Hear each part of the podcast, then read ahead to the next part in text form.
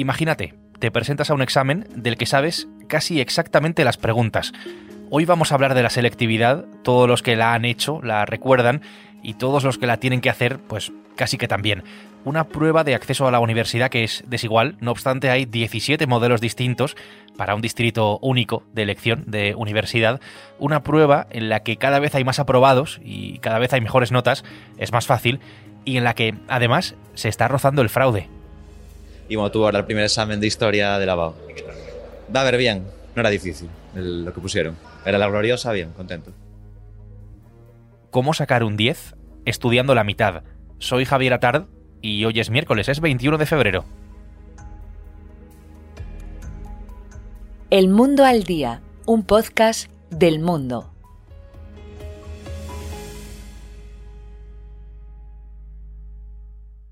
Tampoco estoy descubriendo nada si digo que la selectividad es abiertamente desigual en toda España, lo que supone pues un agravio ¿no? para los alumnos. Y esa grieta que genera que haya tantos eh, modelos como comunidades autónomas se agranda, se está agrandando con las clamorosas facilidades sobre las que vamos a arrojar algo de luz hoy. Hola Olga, ¿qué tal? ¿Cómo estás? Hola, ¿qué tal Javier? Olga San Martín es mi compañera especializada en educación tenemos un problema con consecuencias eh, que son además de todo tipo. El problema empieza, digamos, con el temario totalmente dispar y termina con las facilidades que se le están dando a los futuros universitarios.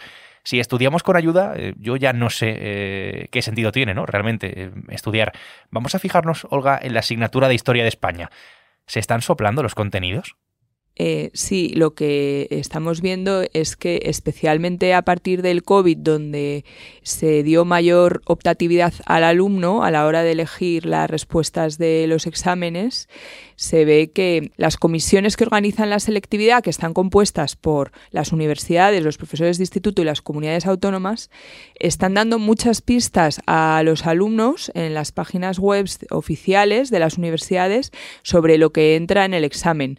Eh, nosotros hemos analizado las directrices, modelos de examen y estructuras del examen de Historia de España de las 17 comunidades autónomas. Y lo que se ve tras ese análisis es que dice muchísimas cosas sobre lo que va a entrar. Por ejemplo, Madrid te dice entran los Austrias y los Borbones. Em, en otras comunidades te basta con estudiar uno de los dos siglos que entran en el examen para obtener la máxima puntuación. A la hora de definir la estructura del examen, se están reduciendo tanto los contenidos que es que eh, en algunos casos basta con estudiarse una mínima parte para no solo aprobar, sino obtener la mayor puntuación posible. Con lo cual, lo que se puede decir, lo que podemos decir, es que, eh, en fin, por traducirlo, se puede sacar un 10 estudiando la mitad, o por lo menos, no sé si la mitad, pero una parte mucho más pequeña del temario total. Claro, por ejemplo, eh, hemos visto que en Andalucía, solo estudiando dos temas de historia moderna y la primera mitad del siglo XX, es decir, el 33% aproximadamente de, los epígrafes que se estudian en, Andalucía. Solo estudiando eso se puede sacar un 10. O en Navarra, con el 11% de los epígrafes que se predeterminan, el alumno puede sacar la máxima nota, un 10.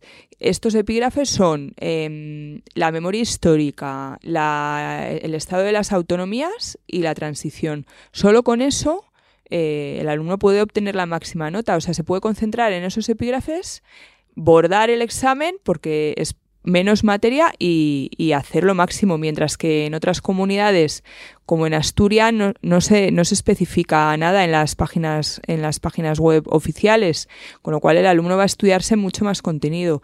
Y aún hay más. Hay algunas comunidades donde eh, entra desde la prehistoria, hasta nuestros días y otras donde solo entra el siglo, los siglos XIX y XX. Con lo cual al final, pues, pues es que unos le dedican mucho tiempo a esta asignatura y, y, no sacan tampoco muy buenos resultados y otros con estudiar lo mínimo pueden sacar lo máximo. Y por lo visto esto se repite también, según me han contado profesores de otras materias, como matemáticas, se repite en esos exámenes con los que puedes estudiar la mitad del temario que, has, que aparece fijado en los currículos de bachillerato y sacar eh, la mayor puntuación. Pues, a ver, yo tenía fe en que cayera primero Rivera, pero al final cayó la Segunda República, así que bueno, ni tan mal. Bien, bien. Claro, esta situación eh, que viene a generar desigualdad dentro de la desigualdad, ya más, si cabe, ¿pasa, Olga, más en unos sitios que en otros? ¿Se da, quiero decir, en todas las comunidades? Pues menos en Asturias y Cataluña, que por lo menos en las webs, yo no sé si luego eh, en una reunión con los profesores de instituto se dará alguna pista más, pero eh, por lo que hemos visto en las webs que hay que publicar toda la información y están colgadas todas las actas de las reuniones que, que han tenido los coordinadores de las pruebas con los profesores de los institutos, ahí no aparece eh, ninguna pista. Solo se dice a lo mejor en Cataluña que hay dos temas de historia de España y dos temas de, de historia de Cataluña y unos serán de un siglo y otros de otro, pero no se da eh, con el nivel de detalle que hay en otras comunidades donde directamente te dan una lista de las fuentes históricas que aparecen, una lista de los temas que van a entrar, como por ejemplo en Murcia. En Murcia te dicen, eh, el alumno se puede estudiar o bien el siglo XX o bien, bien el siglo XIX, y eso ya te da seis puntos, con lo cual el alumno se estudia uno de los dos siglos. Y luego te dicen, hay dos bloques, uno es la romanización y otros dos temas, y otro los reyes católicos y otros dos temas. Puedes elegir uno de los dos bloques, con lo cual eh, da, lugar a que haya picaresca y el alumno dice, ¿para qué me voy a estudiar si voy a poder elegir yo? Pues ya directamente elijo de antemano y me estudio solo los, tres temas de uno de los bloques. Con lo cual, no solo han reducido ya un montón el currículum de, de ese periodo histórico que va desde la antigüedad hasta el siglo XVIII, se ha reducido un montón porque ahí no entran otras cuestiones, sino que además el alumno hace su propia reducción de, de lo que estudia.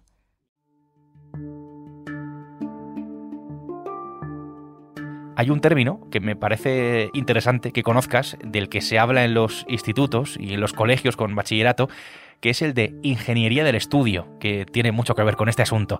La práctica consiste en aprenderse solo y únicamente lo que la universidad dice que va a caer, una práctica, como estamos viendo, que es generalizada en la mayoría de las comunidades autónomas, extendida, por cierto, desde que en 2020 se abrió la mano por los estragos de la pandemia, eh, los estragos que había causado la pandemia a los estudiantes que aquel año se tenían que enfrentar a la selectividad y eso tenía cierta lógica, cuando se dejó a los alumnos pues elegir más preguntas cuatro cursos y cuatro años después ya no hay pandemia y esa medida de gracia em, sigue, además con las facilidades. Me llamaba la atención, Olga, ese término de ingeniería del estudio. Es que además en algunas comunidades es muy fácil entender las instrucciones, como en Murcia queda muy claro lo que entra y lo que no entra y lo que te puedes dejar. Pero en otras hay, hay profesores que me han dicho, es más difícil interpretar las instrucciones que hacer el examen. O sea, tardas más tiempo en descifrar qué va a entrar y qué te puedes dejar que, el examen en sí. Bueno, es una exageración, pero vamos, que los alumnos le dedican tiempo a descartar y ver qué posibilidades tienen de que les haga una pregunta, qué pasa si se dejan esta, con cuánto tienen que estudiar menos contenidos y al final pues en los institutos eh, parece que también hablan sobre estos temas porque son unas cosas que son, son públicas, todo el mundo sabe y se pueden comprobar en, en las webs de las universidades es sorprendente porque, por regla general, pues siempre se ha buscado ¿no? economizar esfuerzos, esa tendencia humana de ir al mínimo esfuerzo, a estudiar lo mínimo, pues eh, no es una cosa nueva, no es una cosa de ahora. Tal vez sí lo sea que se favorezca desde los examinadores eh, esa tendencia.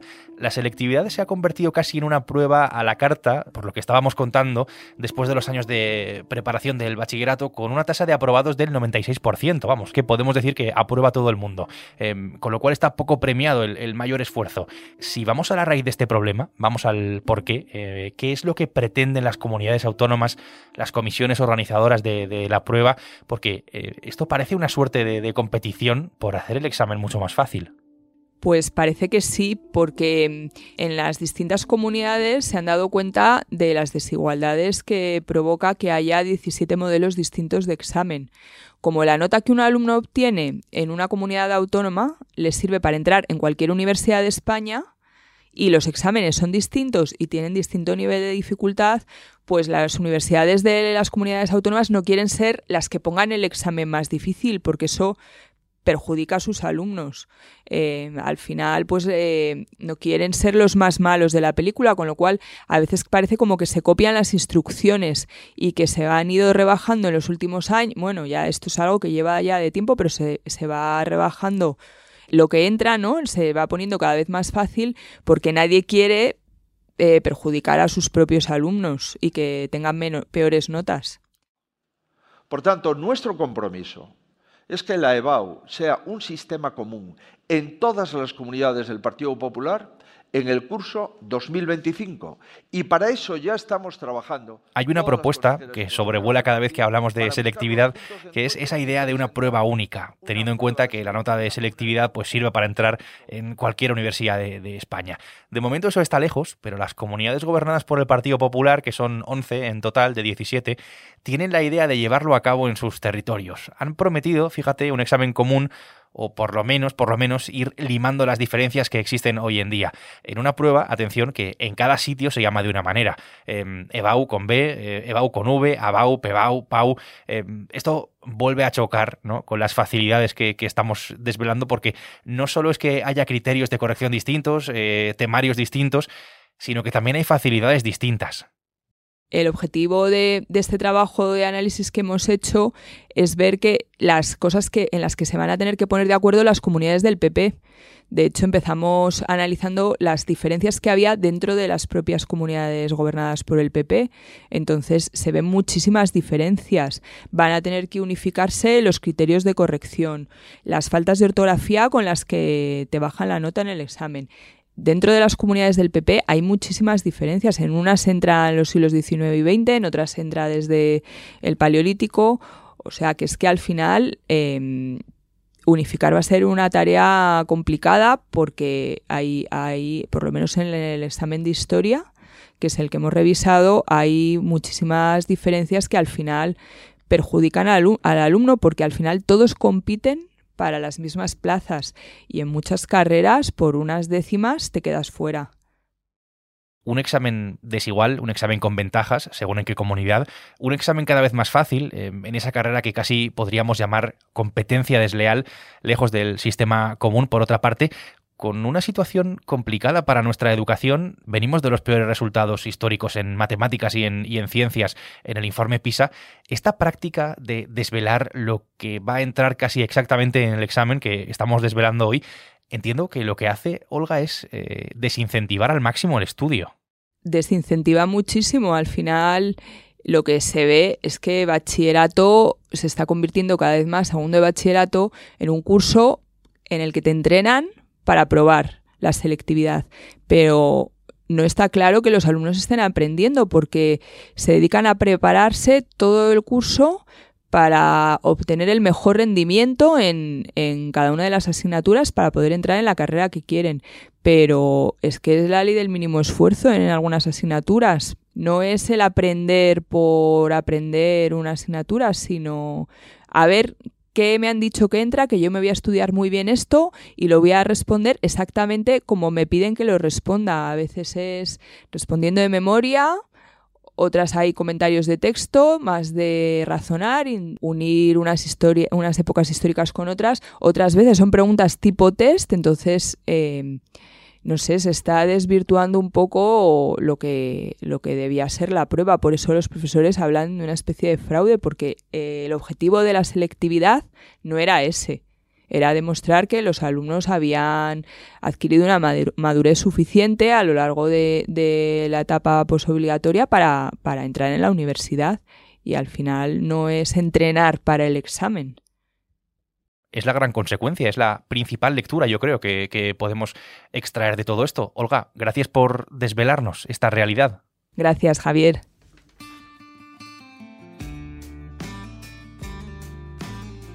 El Mundo al Día es un podcast que puedes escuchar en elmundo.es, en la web del mundo, y puedes hacerlo también en las principales plataformas de audio en las que además te puedes suscribir. Emitimos de lunes a viernes, pero puedes escucharnos todos los días por cualquiera de estas dos vías. Olga San Martín lo ha hecho posible hoy, mañana será jueves y aquí estaremos. Será eso sí con una nueva historia. Hasta entonces, gracias por estar al otro lado y saludos de Javier Atar. Has escuchado El Mundo al Día, un podcast del mundo